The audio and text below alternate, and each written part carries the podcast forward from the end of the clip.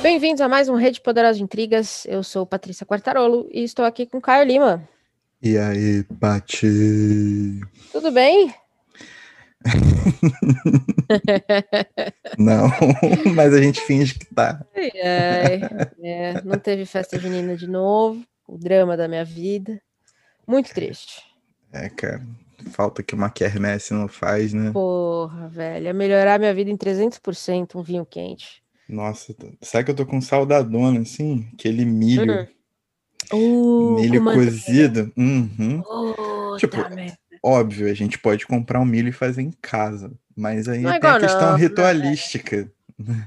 Não tem o óleo, né? Não tem aquele milho parado ali há um tempinho. Porra, tem todo um esquema. Não é um negócio assim. E tem uma coisa também de que, tipo, você se propõe a sair no- na ventania, se arrumar, Isso, no frio. sabe isso. qual é no frio, pra poder comer o milho, Uhum, uhum. né? Fazer em casa, É um não, mindset. você É faz um de mind- pijama, tá ligado? Exatamente. Então, Não, festa junina é um, é um, é um momento mental. exatamente. Festa junina é, é, é um estado de espírito. É isso. Mas, já que não teve festa junina, vamos aqui mandar esse BO. É, que pelo menos, pior dos mundos, ajuda o pessoal que está em casa aí, não tem o que fazer, não tem o que assistir, não tem o que ler, até algumas referências. Sim, com certeza. Porque a gente é isso, a gente sofre, mas ajuda os outros. É, na medida do possível. Se for família, não sei. Nem fala, né? Tá Mas vamos em frente.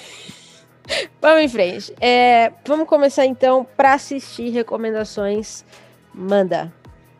Cara, pra começar o pra assistir, eu Uhum. vou juntar uma recomendação de um canal no YouTube da CPC Umis Filmes, que eles todo final de semana eles são uma biblioteca do cinema russo, né, soviético e pós-soviético.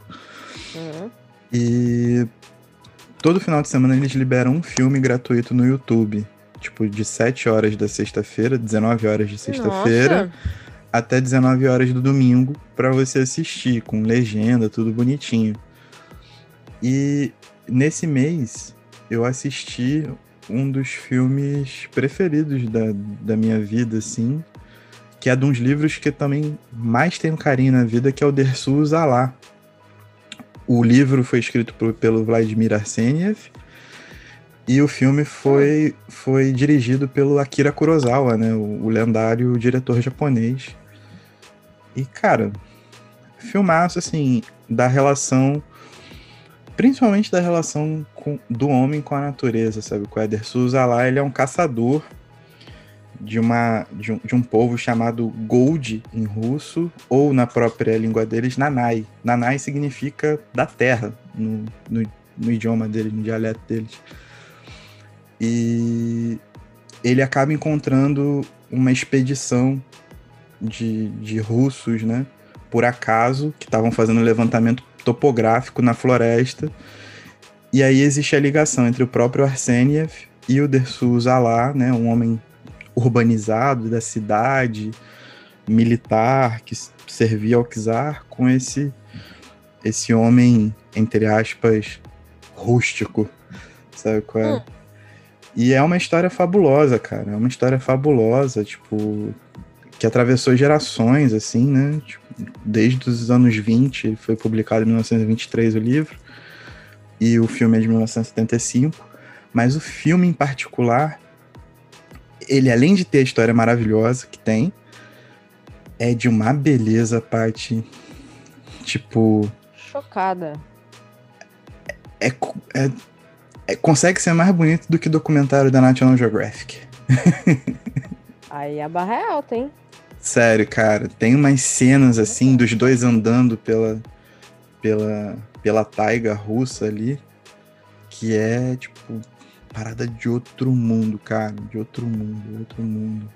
Esse, então, especificamente, não tá mais disponível, mas tem outros, é isso?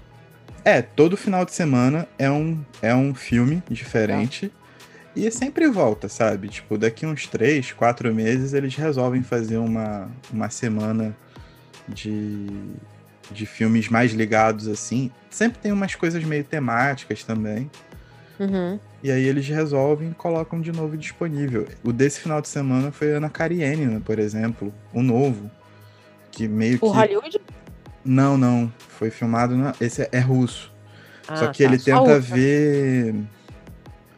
Ele tenta ver a história por aquele rapaz, eu esqueço o nome dele. O Vronsky. Isso. Ele tem um ponto narrativo diferente. Que interessante. É, Eu achei que era o americano porque a, a Yumi e a Nath viram a versão americana de Ana Karenina. Elas acabaram de ler o livro. Aí eu achei, pô, não pode ser coincidência, aparentemente é. Olha eu. é porque tá no hype, né? Teve o lançamento agora da editora 34, com a tradução do Irineu Franco Perpétuo, que eu só tô esperando uma promoção pra pegar. E, e aí acaba que fica em alta, tanto, tanto a versão hollywoodiana quanto os, a russa, né?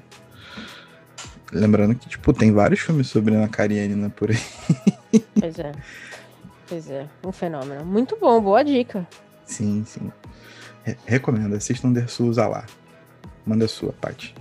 É, Quem ouve a gente, eu acho que talvez tenha um gosto similar ao nosso, assim, meio maluco. Já deve ter ouvido falar desse especial da Netflix, pelo qual eu passei junho enlouquecida, que é o Inside, do Bo Burnham. É, inclusive pra você, eu falei um monte dele já. Sim, altas. É, quem quer descobrir como é que foi a vida na quarentena, em que você passa por um desgraçamento mental muito profundo, mas tenta achar graça ainda, é literalmente o que ele fez. E aí ele, ele fez sozinho, ele gravou, editou, é, ele faz músicas, né? Ele é, um, ele é um comediante onde ele tem as piadas, mas o forte dele são as, as músicas, as paródias. E ele fez tudo sozinho, a produção inteira foi ele sozinho. E é ele sozinho num, num barraco, assim, no- na casa dele, sabe? Aqueles barraquinhos de fundo. Uhum. E gravou tudo lá dentro. É, então é aquele tipo de coisa que você tá rindo, daqui a pouco você tá chorando, porque é, você tá. Tem, tem a melhor. Acho que pra você.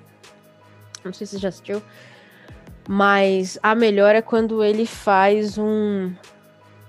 Um daqueles bonecos de meia que você põe na mão pra falar com criança. E, e tem todo um discurso marxista do boneco. É maravilhoso. É absolutamente maravilhoso. E ele ainda põe o boneco na mão esquerda, assim, é muito bom. É, então, assim, o cara é cheio de sacadas, é, ele é engraçadíssimo, e, e ao mesmo tempo você. No final, eu vi muita gente falando isso, eu não sei se eu rio ou se eu choro, que eu acho que é o tema, né, desses últimos um ano e meio aí que a gente É, tem vivido. mano. É esse. É, é fantástico. Então não vou cansar. Talvez eu fale dele mais vezes aqui nesse podcast, porque eu não canso. Eu já vi e agora eu fico revendo partes. Porque eu tô nesse nível de saúde. Paty, além de autorreferência, a melhor coisa que a gente faz é repetir coisa. Pois é. Esse podcast é uma combinação des- desses dois, assim, que é espetacular. Sonho. Nunca Manda mais antes na uma. história desse país. É, Seguindo a linha dos filmes disponibilizados pela, pela CPC Filmes Filmes, eles fizeram o mês Tar Tarkovsky, né? Tarkovsky, um grande diretor russo. E eles disponibilizaram Stalker, cara. O Stalker, que é inspirado no livro Piquenique na Estrada, dos irmãos Strugatsky, eu acho. Foi lançado pela Aleph. É uma capa azul com as letras em vermelho. Tá. E que é uma obra-prima. Tipo, Tarkovsky... Foi o último filme do Tarkovsky é, na Rússia. Depois ele foi para os Estados Unidos e fez outros clássicos. E, cara, também é outro filmaço. Conta a, a história de dois homens que vão visitar um lugar chamado Zona. E para você ir para essa zona, você precisa de um guia. E, esse, e essa- a história desse guia que vai para a zona é como se ele fosse um cara meio que escolhido, sabe qual é? É, a função, Hum. o dom dele é ser guia para a zona. Você tem que ter uma coisa especial para poder se guiar por lá por dentro. E aí é a história desse guia que o único objetivo, tipo, o único objetivo não, o único sentido da vida dele é ser esse cara que vive levando pessoas à zona e, esse, e esses dois caras que querem ir para lá com objetivos completamente distintos um do outro. Sacou? E aí vem uma série de reflexões morais dignas de filmes russos que gostam de desgraçar a cabeça de todo mundo, né? Então, tipo. é, cara, é, ele tem um, um quê de, de terror psicológico, ele tem um quê de. de desses filmes que levam o diálogo muito a sério, tá ligado? Ao mesmo tempo tem, tem uma fotografia assim, tipo, impressionante que você fica de queixo caído. E conforme as motivações dos três vão se entrelaçando, você vai ficando tenso, sabe? Qual é? Tipo, vai se tornando uma parada meio intrigante até demais e você fica preso ali. É um filme longo, são duas horas e meia.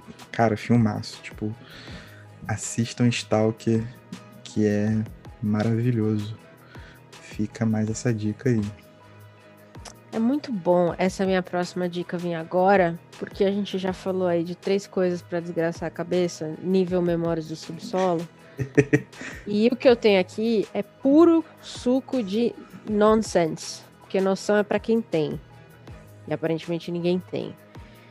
É, eu não sei se você já ouviu falar dessa série, ela não é nova, chama Arrested Development. Arrested já, já, já vi sim. Então, é uma série muito boa, ela é antiga, depois ela foi cancelada, aí a Netflix pegou, e aí a Netflix cagou tudo. Foi uma das primeiras séries que a Netflix fez um, um revival, vamos dizer assim, né? Trouxe de volta dos mortos.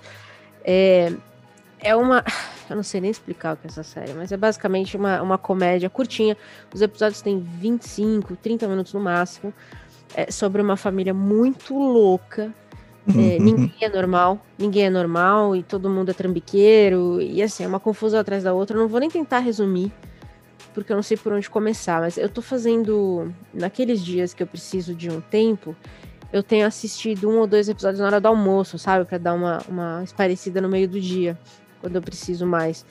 E tem sido, assim, um bálsamo poder dar risada de, de uma família que. É sempre bom quando você vê uma família que é louca e não é sua, né? Ah, com certeza. Essa é a melhor parte. Então é muito bom. E tá tudo na Netflix, as cinco temporadas. Até a terceira são, é, foram as temporadas originais, que acho que saiu na, na Fox lá fora. São as melhores. As três primeiras são as melhores. Depois a Netflix fez um embrólio aí, mas eu diria que, que vale a pena. Pelo menos pelas primeiras três. Então eu tô remaratonando a série e, e eu tinha esquecido quão boa ela é tem sido muito bom. Então, se você vê todos esses filmes russos que o cara tá falando, aí você assiste o, o Bo Burnham e aí acabou a cabeça. Você precisa dar um tempo da vida, assim. O que, que eu recomendo? Fique em casa, fecha todas as janelas, apaga todas as luzes e faz uma maratona de Arrested Development, que vai dar uma melhorada, assim. Vai resolver tudo? Não. Mas vai dar uma melhorada. E não lê notícia. Fuja das notícias. E já pegando o gancho, olha só, isso aqui é um podcast também feito de, feito de ganchos.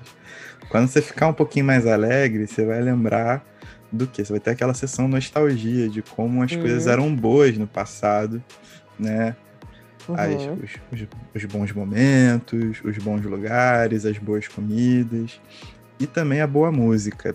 E falando em boa música, hum. eu assisti duas paradas que estão linkadas entre si, que são primeiro o filme Legalize Já, que foi. que, con que, que conta a vida. Mensagem subliminar. Pra você continuar animada. ok. É, faz parte. Baco Apoiamos. Mas é, é o filme que conta a história do Skank com o Marcelo D2 e a criação do Planet Ramp. Esse filme é de 2017 é um filme que já rodou um pouquinho na pista e que, né, tipo, foi uma, foi uma parada que o D2 bancou como homenagem, não homenagem máxima, homenagem última, mas, né, uma homenagem definitiva à história dos dois, né. O Skank tinha AIDS, acabou morrendo, ele se recusava a tomar os remédios e tal. É, e. Cara, é um filme que não é o filme da vida, porém, eu considero o, o Plant uma das bandas mais importantes dos anos 90 no cenário brasileiro. Certeza. Não só pela, pela própria banda, como também pelo, pelo que os músicos fizeram individualmente, sacou? Uhum. Tipo, Marcelo é um monstro, Benegão é um monstro, Black Alien é um monstro, sabe qual é? O Ganjamin é um monstro. Tipo, todo mundo que saiu daquela banda tem projetos e tão extremamente ramificados dentro da música hoje em dia. Não só brasileira, como internacional. E, cara, é, é um bom filme, sabe qual é? Um bom filme, um filme sólido que dá a dimensão também de como eram os anos 90, sabe qual é? De uma galera que, tipo. Período de redemocratização. E você nem teve um presidente eleito, ele já foi empichado. E as ruas no Rio de Janeiro, saca? Tipo, como as coisas aconteciam. E, e, e, vale a pena, mano. Vale a pena.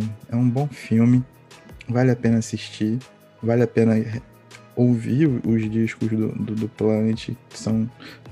Eles ganham profundidade junto com, com o filme, né? Tipo, se, como se já não fosse profundo o suficiente, mas depois que você vê o filme, você ouve, você, você tem essa, essa dimensão também da história íntima, né? Dos fundadores da banda. Uhum. E emendando em uma pessoa que, se, infelizmente, se foi cedo demais, mas que estava ali no, junto com a galera do Planet, é, teve o festival In City de documentários nacionais. E rolou um documentário com Speed Freaks. Speed Freaks, que fazia dupla com Black Alien.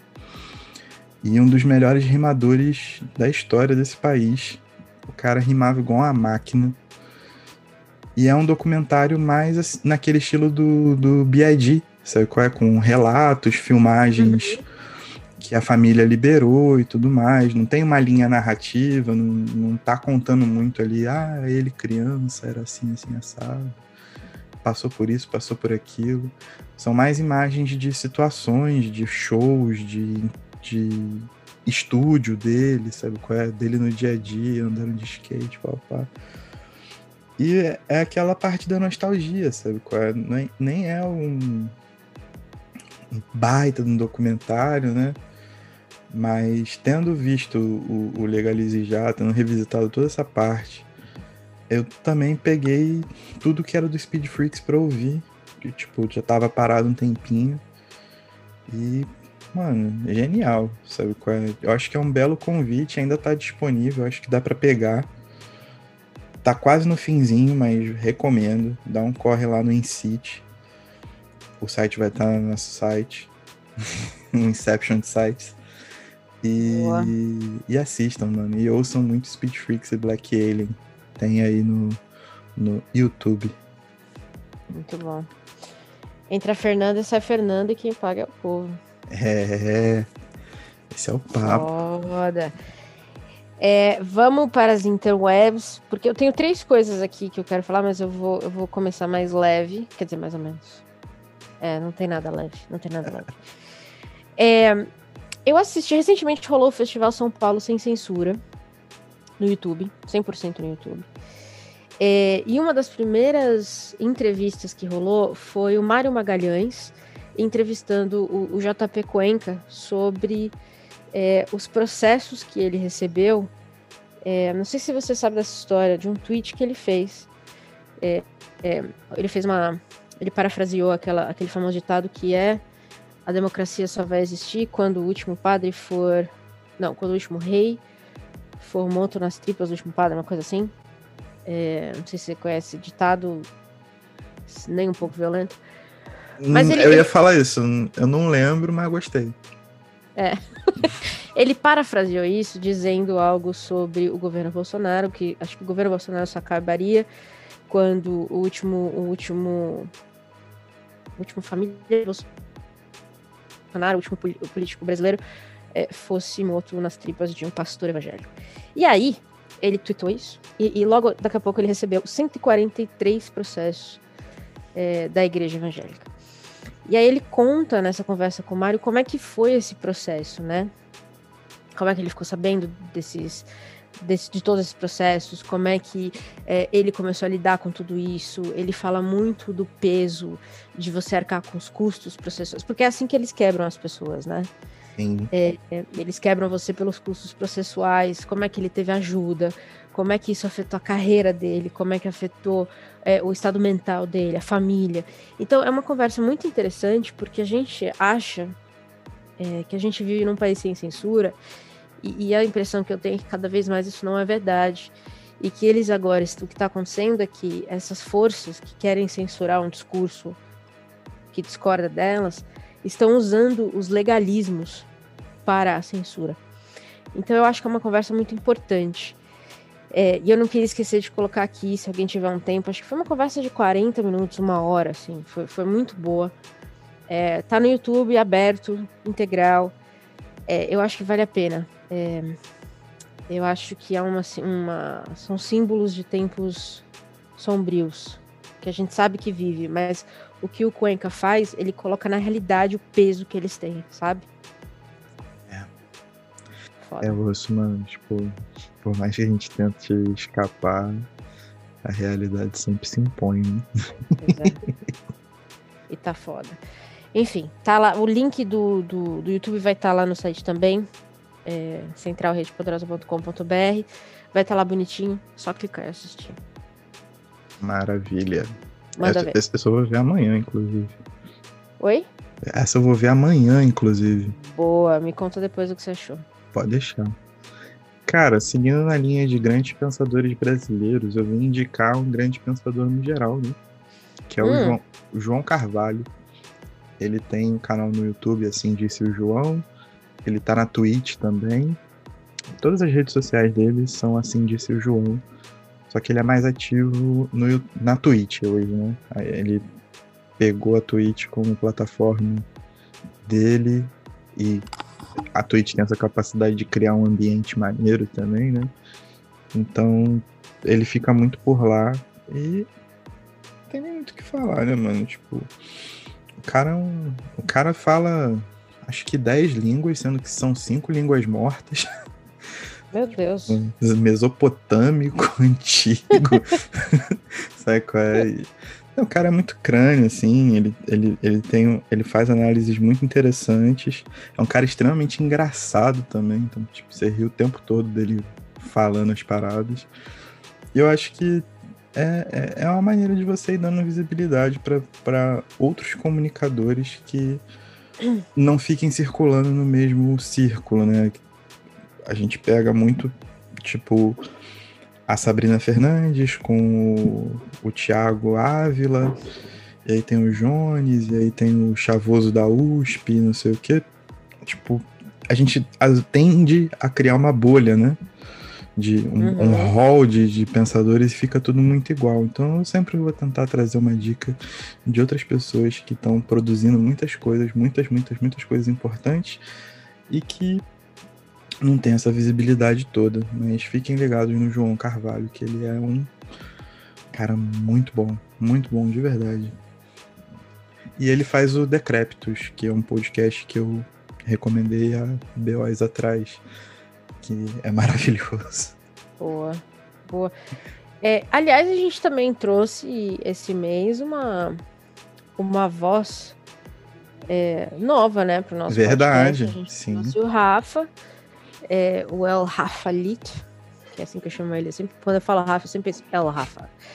É, e, e, uma das minhas recomendações, inclusive agora do Interwebs, é o curso dele sobre o Byung-Chul Han.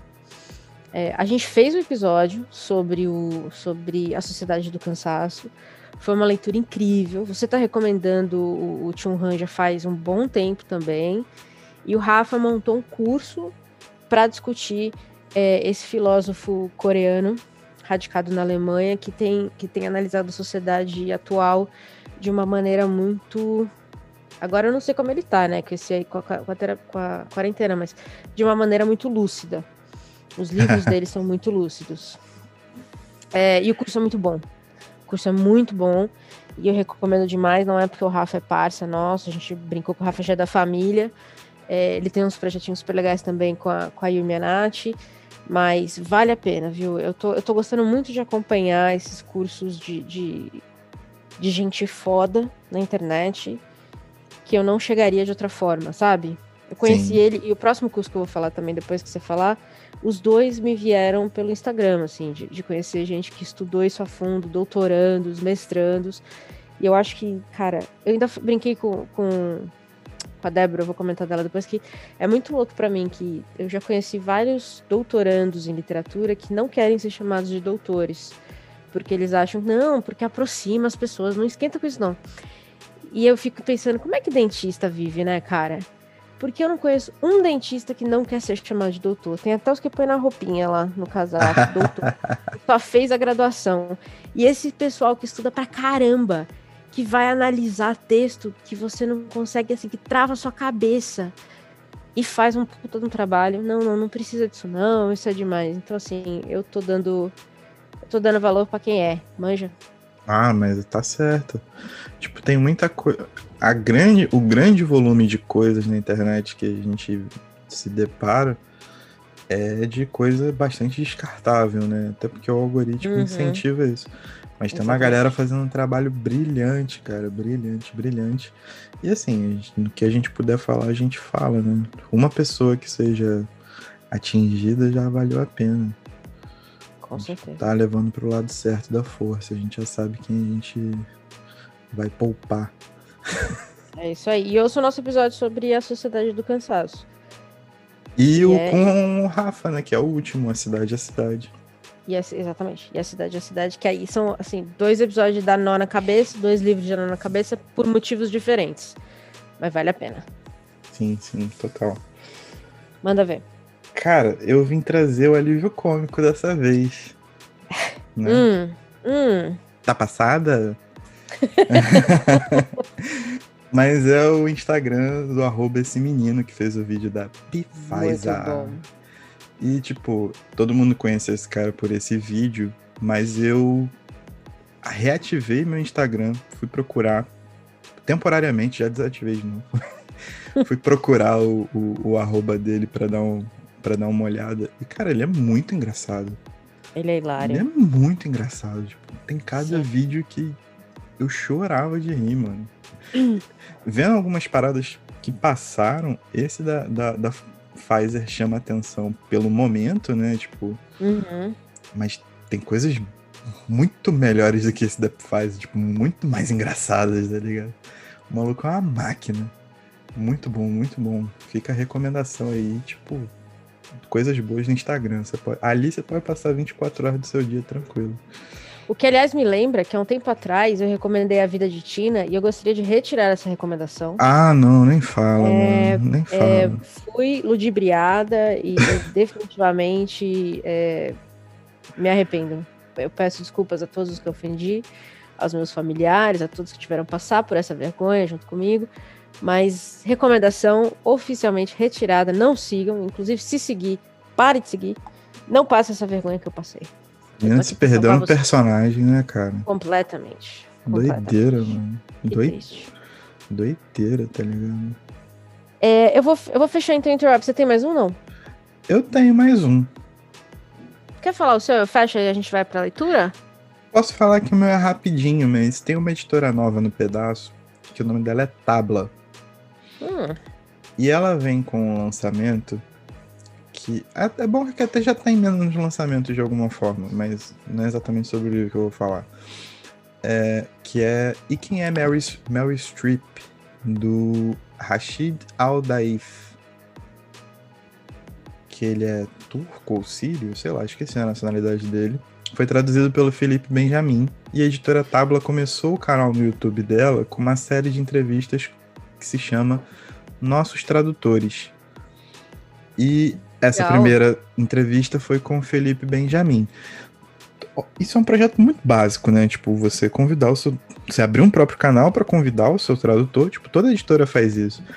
Mas o negócio desse primeiro, dessa primeira entrevista, espero que continue assim e a tábua não me decepcione, é que eles realmente deram espaço pro, pro Felipe falar, cara. Sabe? É. Uhum. Não ficou aquela conversa corporativa. Tipo, ele realmente estava bem solto, ele estava falando. E ele falou coisas maravilhosas sobre o processo dele de tradução do livro.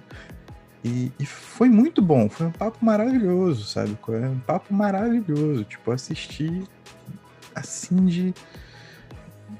Eu virei fã do cara. Sabe qual é? Então Boa. eu recomendo que todo mundo vá no YouTube da editora Tabla e assista. E eles parece que têm uma linha muito forte com literatura árabe, né? E virão mais tradutores fazer essa, essas entrevistas. Espero que siga na mesma linha. Mas essa, essa entrevista do Felipe é maravilhosa, ainda mais com um livro que promete ser muito polêmico, né?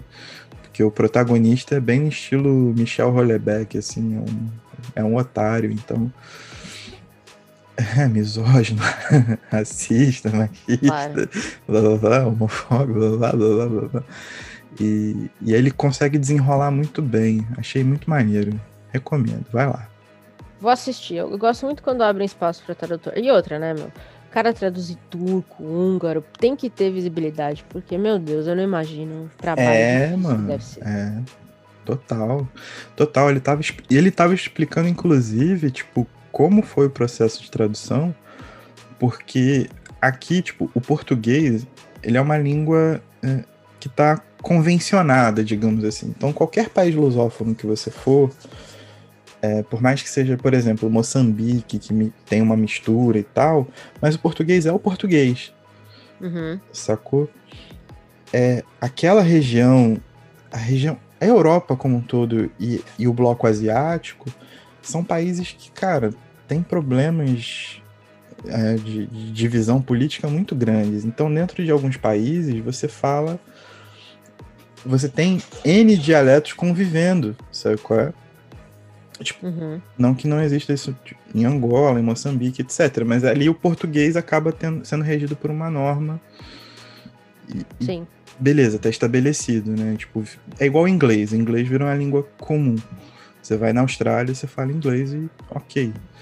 Mas lá não, tem essa questão dialetal que ele estava explicando, que é muito difícil. E nesse livro o cara usa outros dialetos também e mistura influências é, ocidentais, tipo inglês, francês. ele estava falando de todo o processo que ele levou para poder traduzir, explica toda essa, essa razão sociopolítica né, e linguística. Então é bem rico, assim, é uma conversa bem maneira, bem maneira de verdade. Fascinante.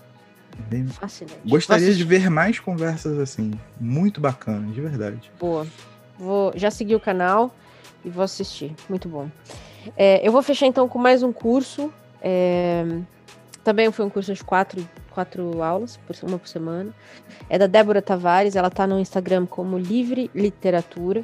Ela é especialista em George Orwell, então, eu sou fanzaça de Orwell, adoro tudo que esse homem já escreveu. Ainda não li nada dele que eu achei ruim. Ela fez um curso que chama A Pena Política, que é focado nos, em alguns dos ensaios dele.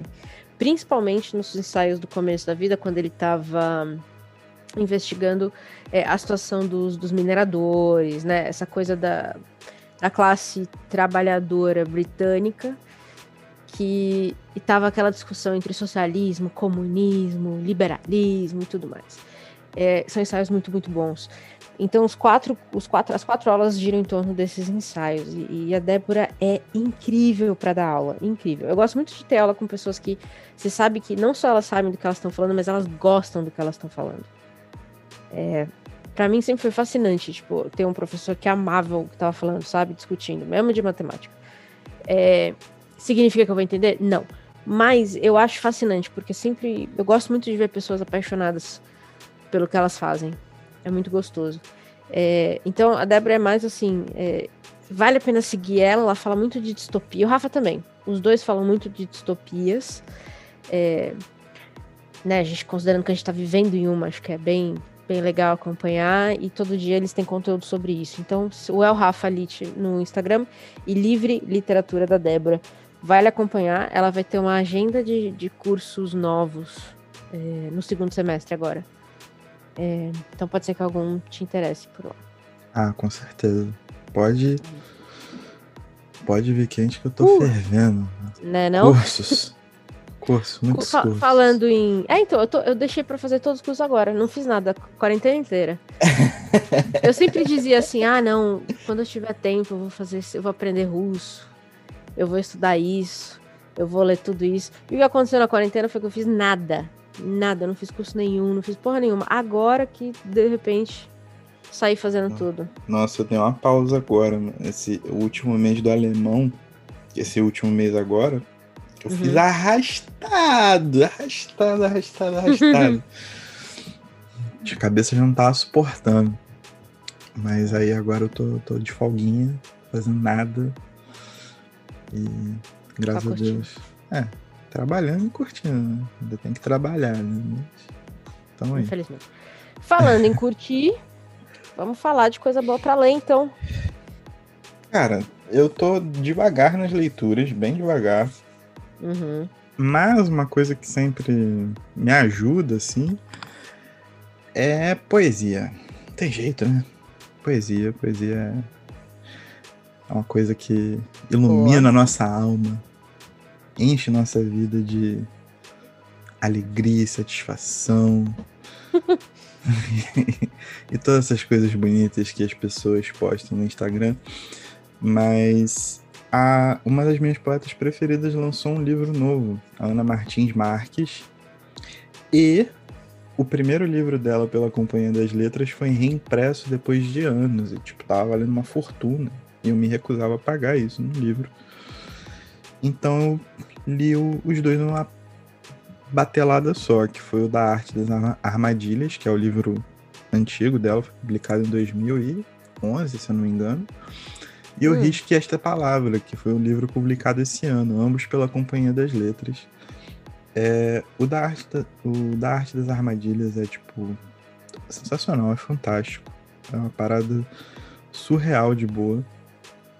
E o Risque essa, Esta Palavra também. é, Ana Martin Marques, é, é muito difícil falar dela, tipo, porque eu só vou ficar elogiando, mano. É, e é difícil ficar encontrando elogio novo, tá ligado? Claro. Então, tipo, leiam Ana Martins Marques e já era. É isso. É isso. Tá dada é a letra. É. Tá fácil. É, eu queria falar de uma argentina que acabou de chegar no Brasil pela, pelo Tortilla. Meu, Tortilla segue como possivelmente a melhor assinatura que eu já fiz. É, eu estou encantada. Toda vez que eu recebo um livro, eu fico encantada. O da Moinhos recente, eu acho que foi o último que a gente recebeu, foi As Aventuras de China Iron, da Gabriela Cabeçon Câmara. É, que, ó, oh, meu amigo, é uma. Você recebeu esse? Não, não, não. Eu não, não assino, na verdade. Né? Então. Mas eu vou comprar. Um dia... Então, boa. Mas se você um dia decidir assinar, este é o clube para assinar. É, eu ainda não peguei um livro ruim, o que é muito raro. O, o, o China Aaron é, uma, é um reconto da fundação da Argentina em uma viagem pelos Pampas, é, em que, mas ela é contada pelo ponto de vista de pessoas que foram retiradas da história oficial. Na história oficial da Argentina, assim como a do Brasil, ela é repleta de homens brancos lutando pelo nacional. É, e a história contada aqui por uma mulher inglesa, escocesa mais especificamente, que vem para a Argentina porque o marido dela comprou uma fazenda, por uma menina Quechua, né, que era usada como aos 14 anos já estava casada com duas crianças e, e, vivendo uma vida meio deprimente, ela vai viajar junto, e um menino jovem que, que é meio que o aprendiz de gaúcho, vamos dizer assim. Então so, são três pessoas que recontando, vamos dizer assim, a história da fundação da Argentina como a gente conhece. É, eu não vou falar muito porque eu acho que vale a surpresa. É um livro super curtinho, acho que 140, 50 páginas. Você lê numa sentada, eu li numa tarde porque eu não conseguia parar de ler. É incrível, é, uma, é, é criativo, é, é, engraçado, é violento, tudo junto. É maravilhoso. Mais, uma, mais um golaço da, da tortilha. De verdade. Pelo, pelo, que você já falou, eu vou comprar esse livro nesse exato momento. Recomendo demais, assim. Não acho que você vai se arrepender. Aliás, eu li a Ariana Harvix, o Mohammed ah, que você recomendou. É li recentemente. Boa. Que loucura. Que Ela é viagem. muito, muito boa. E lançou o novo dela agora, né? Lançou um novo agora. Eu fiz um post esses dias no Instagram falando como a li- literatura contemporânea feminina da Argentina está uma potência. É, não- assim. Não, não só a Argentina, tipo, Chile, vem pancada, Latina, né? Colômbia. é. É, a Latina como um todo, mas a Argentina, acho que nos últimos anos, tem saído muita coisa fodida da Argentina. E, e, assim, não é uma autora escrevendo muita coisa. São várias autoras escrevendo coisas completamente diferentes. Eu, eu tô encantadíssima. Enfim. A Argentina tem um histórico de mulheres muito pesadas na literatura. A literatura argentina como um todo É, é um total. banho, né? eu, uma das coisas que eu tô lendo muito devagar e degustando, assim, são os diários do Emílio Renzi, do Piglia. Mano, Hum, o que esse cara faz escrevendo é otarice, tá ligado? Tipo, é abusivo. eu quero ter raiva, entendeu? Eu quero ter raiva, mas eu, Eu não consigo. Eu esperei lançar o terceiro, né? Por causa da minha, do meu toque Boa. com séries. Apesar dessa série ser diário, tipo, não tem nada demais, mas toque é toque, eu respeito os meus. É, E, cara, doideira, doideira absoluta, assim, tipo, o cara escreve muito, escreve, escreve demais. Silvino Campo, Alejandro é. Pizarnik, o próprio Cortázar, né, apesar dele ter ficado muito tempo em Paris e já ser quase um cidadão parisiense, mas fantástico também, tipo... Cara, tanta gente boa que a, a gente vai esquecer de alguém, tipo Borges, Ah, mas fica, mas fica até. Mas, e outra, pensa isso. A gente, se a gente falar só da literatura contemporânea, vai, vamos botar aí os últimos 20 anos, já é ridículo. Já é absurdo o que os caras estão produzindo. Sim, sim, sim, total. Tô muito deprimida. Total. E tipo, e, e o que eu acho mais brilhante, mais brilhante, é que a literatura hypada lá é uma literatura que não pactua, tá ligado? Mesmo a Câmara, essa história do, dos da Tina, da China, eu acho que ela fica né, em espanhol, é, ela pegou uma, tem um poema, como se fossem os Lusíadas, tem uns Lusíadas argentinos que é, chama Martim Fierro. a Sim, história do gaúcho que fundou a Argentina, toda uma porradaria macha. Sim. Ela pega e destrói esse conto. O, o Martim Fierro da história da Câmara é marido da Tina e é gay. Ela quebra todo o estereótipo do gaúcho macho. Todo. irado, Enfim, irado, irado. É muito- Mano, é. Autores argentinos, pois é, somos simplesmente apaixonados. fãs. É, vamos falar de lançamento. Você tá mapeando alguma coisa de mercado? Não, cara, eu tô fracão. É o que eu te falei, tipo, a única coisa que eu mapeei do mercado foi a Ana Martins Marques. Porque, tipo, é daquelas autoras que vem aqui pra casa assim que lança mesmo, sabe qual é? Mas Boa. fora isso, tô paradão. Pode, pode botar o teu carro na rua aí. Na verdade, eu tô, eu tô prestando muita atenção nessa editora Fósforo aí, que a gente já falou dela uma vez, entre nós, assim e tal. Eu tô, tô dando umas olhadas. E eles estão trazendo um livro do Dubois, é, que é O Cometa e o Fim da Supremacia Branca, que é uma ficção especulativa é, super bem comentada. É, eu tô de olho no Dubois já faz um tempo. Nunca li nada, eu sou daquelas, nunca li nada do cara, mas já tá quase entrando na minha lista de Nunca Te Li, Sempre Te Amei. que é uma lista contínua que eu tenho de autores. Mas É, o, o Dubois tem uma história nada. muito bonita. O, do, o Dubois tem uma história muito bonita, assim, de, de, de luta mesmo, sabe? é? Vale Uhum. a pena. Pois é, muita gente fala que este livro dele é muito bom. E eu gosto do tema. O fim da supremacia branca me dá um quentinho no coração. É, então eu tô, eu tô de olho nesse. Não comprei ainda, estou me segurando, tentando. Mas foi o, o lançamento que mais me chamou a atenção nesse último mês. Mas só esse também, porque eu tô tentando evitar até olhar. É, a editora Fósforo, ela chegou prometendo muita coisa, né, cara? Uhum. E pegou uma da- das minhas autoras mais destacadas do ano passado, que foi a Annie Ernaux, né? Trouxe Os Anos, que foi um dos livros que eu mais gostei de ter lido ano passado. E junto lançou um novo. Eu esqueci o nome, mas é só olhar no site da Fósforo lá. E É. promissor. Promissor. Promissor. qual é? Verdade. É um bom começo, um bom começo da Fósforo. Também tô achando. Tô achando interessante acompanhar. Não comprei nada ainda, mas. Pra ver a qualidade, mas enfim. É, vamos falar de coisa boa pra ouvir, então? Vamos. Aí tem bastante coisa. Aí, só que eu trouxe Manda duas essenciais. A Boa. primeira, eu acho que é, inescapável, que é o novo CD do Tyler, The Creator, tá ligado? Hum. Call Me If You Get Lost. Que, cara, tipo... Quem gosta de rap underground, gosta de Tyler. É, ele é um cara incontornável. Porque ele saiu do puro suco do underground para se tornar uma referência em tudo que ele bota a mão. Então, tipo, ele tem marca de roupa, ele tem série de TV, ele tem. Ele virou, tipo, uma indústria, tá ligado? Uhum. E ele saiu do, do skate, da cultura de rua, saca? Então, tipo, é, é um movimento que representa muito essa geração que cresceu nos anos 2000, sabe qual é? E, e, e tem que se ver no meio dessas coisas todas. Só que os dois últimos trabalhos dele, acho que é o Flower Boy e depois o Igor, eu não fui muito fã, porque eu gosto muito do Tyler rimando. Ele tem um estilo de rima que é muito característico e, e tem um humor muito característico. E a viagem do som dele, principalmente no último, no Igor, não me pegou tanto. Não é que eu tenha achado ruim, não, que só não me pegou, tá ligado? E. Cara, ele voltou a fazer rap. Só isso. Boa. E provavelmente lançou o CD do ano. Tipo, pum, tá aí. Nada mal. Ele não deixou de produzir, tipo, nada nos novos estilos dele. Mas ele voltou a rimar, mano. E ele rima muito. É só isso. Tipo, ele rima muito. Muito de verdade. Sabe qual é? E é um descasso, eu não consigo parar de ouvir. Esse e o outro disco que eu vou falar daqui a pouco, depois de você.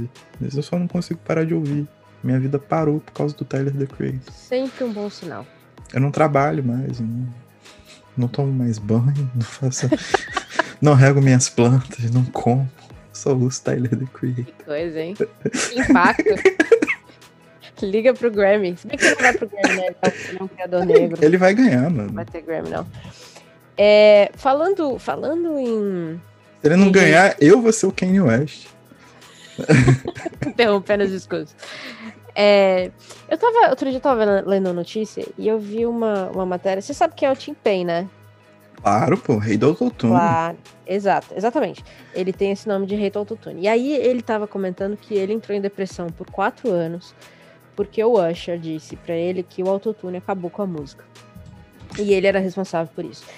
E aí, eu, eu tava aqui pensando, porra, mas o T-Pain canta pra caralho. E eu fui tentar provar esse meu ponto, porque eu tinha isso na minha cabeça e eu tava assim, não é possível, esse homem canta, sem autotune ele canta. Portanto, eu encontrei um mashup acústico no YouTube. Eu vou Sim. deixar o link para vocês, que é absolutamente lindo. Quer dizer, ele tá cantando sobre estar tá apaixonado por uma stripper? Tá. Mas é acústico, tem um violino, tá no piano, você entendeu? Você, você tem aquela. Toca o coração, ele vai estar tá no Cadillac cinza esperando ela sair, entendeu?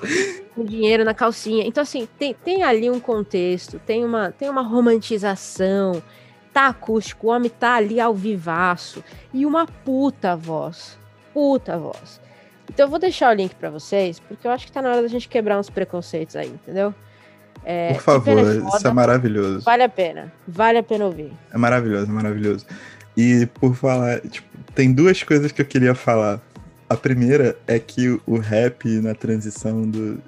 Acho que até 2013, 14 ali, tinha muito disso, né? Tipo, você se apaixonar, fazer música romântica pra strip. Opa! E, e eu lembro, quando eu comecei a ouvir, ouvir rap, assim, tipo, no comecinho dos anos 2000, tinha uma música do Jay-Z que eu era absolutamente apaixonado, que era Song Cra. Que, tipo, hum. com o refrão da Mary J. Blige fazendo aqueles coros de, de coral, tá ligado? No fundo. E, tipo, era muito era muito bom. E o Jay-Z era muito, tá ligado? Ele, uhum. junto com o André 3000 do Outcast, eles são os meus rappers favoritos de todos os tempos. E para mim são os dois melhores rappers de todos os tempos, junto com o Mano Brown. E depois eu defendo esse ponto em algum momento mais propício. Mas aí, depois de um tempo, eu era adolescentezinho, criança, não manjava muito de inglês, mas eu amava a música em si. E aí, depois uhum. de um uhum. tempo, eu fui pesquisando as letras e aprendendo inglês. E eu tentei aprender inglês oh, com rap. A Song Crack, eu achava que era uma música que o cara tava chorando porque as coisas estavam acontecendo e ele tava muito decepcionado com os erros dele. Na verdade, é o Jay-Z botando os erros dele, culpando a mulher pelos erros que ele cometeu, tipo traição. Ah. Relação abusiva. Que edificante, que edificante. Que maravilhoso, cara. Tipo, mano, eu fiquei assim, cara. É. Ou tipo, dude, tá tipo, é muito louco. É sério que você tá fazendo isso pra mim? É sério que você tá vendendo isso como música de. E, e essa música estourou. E tipo, era Mary J. Blige, tá ligado? Uma mulher empoderada. e eu fiquei tipo, mano, que isso? Subvertendo todas mundo? as expectativas, cara. Porque se houve esse mashup do T-Pain, você acha que é, vai hum. ser só zoado. E o cara, se você não prestar atenção na letra, isso é muito importante. É fudido. A voz do cara é incrível. Então, e, tem um, e tem uma outra do T-Pain que aconteceu hum. recente hum. também que o T-Pain tem a minha idade, tem, eh, tem 28. 28, 29 anos, ele é muito novo. E ele virou esses dias e postou no YouTube, no, no, no Instagram, um vídeo dele que ele foi descobrir o que era DM esse ano. Tipo, sei lá, em abril. e aí, ele foi ver no DM dele que tinha proposta dos maiores artistas da música chamando ele para fazer participação. Pois é, meu, ele já fez coisa pra caramba. Não, ele já fez, mas teve artistas que ele nem viu. tipo assim, Madonna. A Madonna entrou em contato com ele pelo Instagram e ele não viu porque ele não sabia abrir DM, mano. Aí alguém cê, precisa cê resolver essa situação, tipo, né? Tipo, os rappers mais bolados do universo. E ele ignorou todo mundo. Eu achei isso muito puro suco. Muita estrela. Falei, que isso, cara? Que isso? O maluco tem ele a é minha é idade e não sabe mexer no Instagram. Ele é gente boa, mas é. Enfim, foda, fiquei com dó desse papo da depressão. Eu ri muito quando vi essa parada. É, ele mas falou, sim. Ficou malzão, meu. Ficou malzão. E, tipo, o cara é icônico, velho. E outra, se não tivesse autotune, se não tivesse TP, não teria um Travis Scott. Manja? É, mano. E tipo tem, assim. Tem muito do trap hoje que é puro autotune, se você pensar. É, total. Então. O, o, e assim, a galera usa autotune desde os anos 80, mano. Exatamente, ele não Sabe inventou é? nada. Não, em absoluto. Só que a galera usava autotune para corrigir a voz, né? Que é nem todo é. cantor, principalmente cantor de música pop, não é af... nem todo cantor é afinado, ainda mais no volume que a música pop americana exige, né? De você uhum. descobrir uma pessoa nova por dia e fazer ela estourar. O, o T-Pain simplesmente pegou e esgarçou o autotune e criou uma tendência, sabe? Então, tipo. É isso. É, Respeito, hoje, cara. Respeita, respeita. Respeito pai. É isso. É isso. Autotune. É isso aí. Ele, ele talvez seja o único cantor que eu já ouvi na minha vida que não precisava do autotune, que quis o autotune. São duas coisas é... completamente diferentes. Real, real. Mandou, mandou, é isso mesmo. Ele quis o autotune. Então, ó, tô passando para você fechar com chave de ouro. Cara, ai, outra história do mundo do rap, assim, que, que eu acho simplesmente maravilhosa e fantástica. No começo dos anos 2000, quando eu era um, apenas um garotinho que gostava da sonoridade da coisa, e de basquete, e pensava em carrões, etc., existia um grupo, grupo chamado G-Unit, que era composto pelo 50 Cent, eu esqueci o nome do outro, e pelo Lloyd Banks. E o Lloyd Banks, o 50 Cent virou um empresário, teve filme, essas coisas todas que a gente conhece. O outro meio que deu uma sumida. E o Lloyd Banks brigou muito feio com o 50 Cent há uns 10 anos atrás e sumiu. Sumiu. E o, a última mixtape lançada dele foi em 2011. Sabe qual é? Ninguém tinha notícia do Lloyd Banks, ninguém sabia que o Lloyd Banks estava vivo direito. De repente, de repentemente, aparece um disco no Spotify chamado The Course of the Inevitable. Que é dele rimando. E ninguém dava nada, porque o, o Lloyd Banks nunca foi um grande, um grande rimador, assim. Sempre foi arrastado pelo 50 Cent, digamos assim. Mas aí é que tá. Mano, o cara rima. O cara tem barras. O cara colecionou 10 anos de desespero e decepção e colocou tudo num CD. Tá ligado? E provavelmente é o melhor trabalho da vida dele. E tipo. Rapaz. Cara, o CD é fantástico. É fantástico. E tipo, é um CD de rap. É um CD de rap uhum. clássico, CD de rap. Mas é um CD de rap muito bem feito, com muitas rimas boas. As participações estão muito no ponto. Os refrões são maravilhosos. Nossa, os refrões são muito chiclete, Paty. Os refrões ficam na sua cabeça o tempo inteiro. Ouça. Você, você, mano, uma surpresa agradabilíssima, assim. Tipo, muito, muito, muito bom. Muito bom. E é aquela parada, tipo, ninguém esperava nada, tá ligado? O maluco tava no ostracismo total, e de repente ele lançou essa pedrada e simplesmente zerou o game, assim, voltou é, totalmente independente, né? Que, é, que para ele é muito importante, porque ele sempre foi conhecido por ser arrastado pelo 50 Cent. E ele sempre, cara, ele fez um trabalho que é de ponta a ponta perfeito, assim. Tipo, CDzaço, descasso, descasso. Quem gosta de rap, tá aí um disco de rap do começo ao fim. Não tem uma faixa ruim, muito bem produzido, tudo muito bom, muito bom. Lloyd Banks, ninguém esperava. E aí não foi aquele ditado famoso, né? De onde menos se espera, de onde nada vem mesmo. onde ninguém esperava ver uma bela de uma bomba maravilhosa que vale a pena todo mundo ouvir. Ouçam Lloyd Muito Banks. Bom. o BO de junho recheadíssimo. Então é. é Só faltou mesmo a receita do quentão. Mas isso você pode pegar na internet. Faz um quentão e assista e ouça e leia tudo que a gente comentou aqui. Pô, sabe que deu. Tá Eu vou aprender a fazer paçoca também. Uh, meu Deus. Muito bom. É, acho que fechamos esse BO. Voltamos em breve. Voltaremos em breve à nossa programação normal. Talvez. Júlio tá aí. Para testar Sim. todos os nossos limites.